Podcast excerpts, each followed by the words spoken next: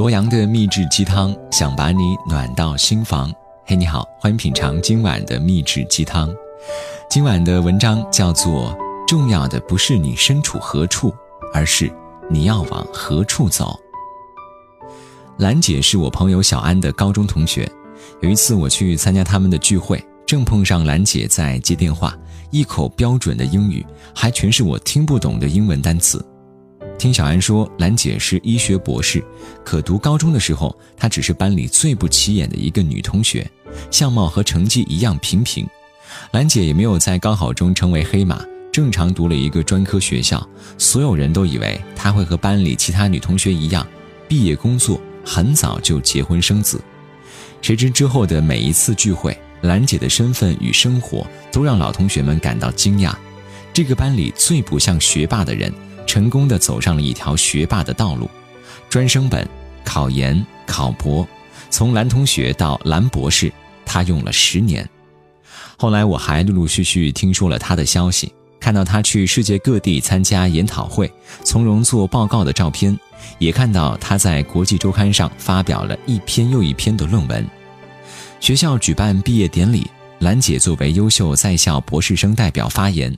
主持人介绍完他的一系列荣誉与奖项，引来全场学生的惊叹。最让我感慨的是，他已经二十八岁了，可举手投足间仍然是少女的样子，活泼、热切，对未来充满着向往。相比于当年教室里那个寡言的女生，一定是这些年来一步步的成长，让她对人生有了更多的底气。是她在那些沉默的年岁里埋头躬身的样子。让他从容自若地走到了这么远的地方。我的另一个好朋友，上高中时数学比我还差，一百五十分的题目经常考六七十分。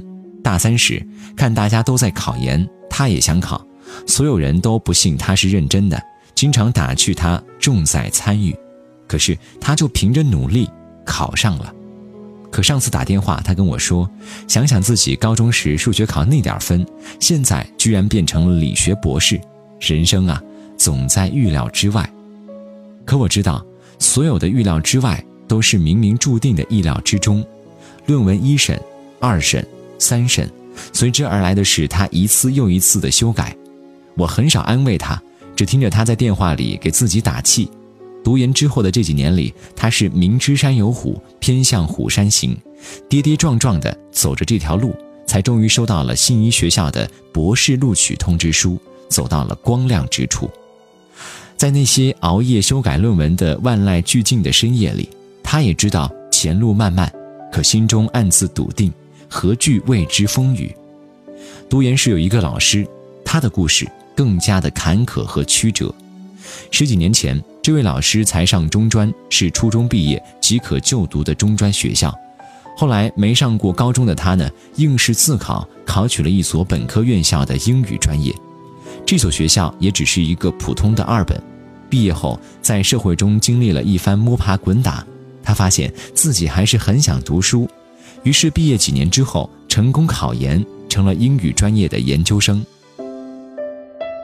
随着知识的丰富和眼界的开阔。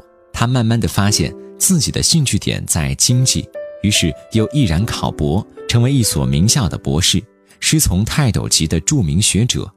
博士毕业之后，他顺利的来到一所985学校任教，成为了我们的硕士导师。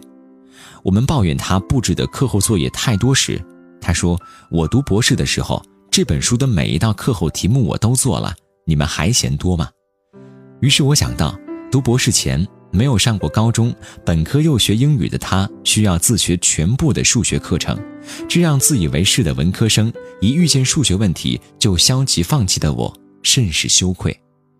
再看到他翻译的通顺严谨的经济学书籍，再看到他在课堂上写了满满几块黑板的模型推理和定理证明，我更加深感敬佩。你看，真正的英雄真的不问出处。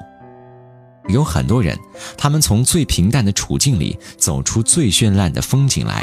如果能回到高中的课堂，我想告诉自己，永远不要因为此时此地的境遇而放弃对未来的向往。因为真正重要的不是你身处何处，而是你要往何处走。有些路走起来艰涩坎坷，有些路看过去毫无尽头。可是，若你知晓方向，一步一步走下去，会越来越顺遂和平坦。上大学时遇见不少同学，因为觉得自己高考发挥失常而自怨自艾，不仅觉得大学配不上自己，甚至觉得老师和同学都配不上自己。这种自怨自艾没有变成他们逆转命运的动力。反倒变成了他们玩世不恭的借口。直到四年之后，那些高中时原本不如他们成绩出色的同窗们，陆陆续续的拿到了知名企业甚至是名校的 offer，他们才幡然醒悟，无奈为时已晚。束缚一个人脚步的，永远不是荒凉贫瘠的环境，而是一个人的心。生活从不会黯淡一束惯于仰望的视线。也不会辜负一颗诚恳真挚的心。小时候上语文课，“坐井观天”与“夸父追日”都是贬义词，但如今我觉得，一只常常观天的青蛙胜过它只会埋首于狭小水井的同伴，而追日的夸父在肆意奔跑的道路上早已如同太阳一般绚烂夺目。每个人都有做梦的权利，而每个人都有圆梦的可能。我想，若你愿意走向光亮，即使再暗的地方，也能够渗透阳光。加油！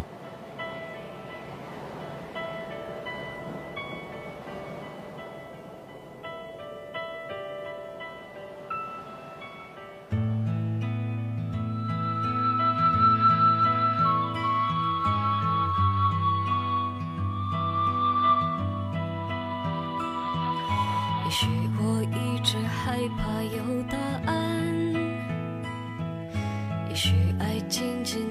风里打转，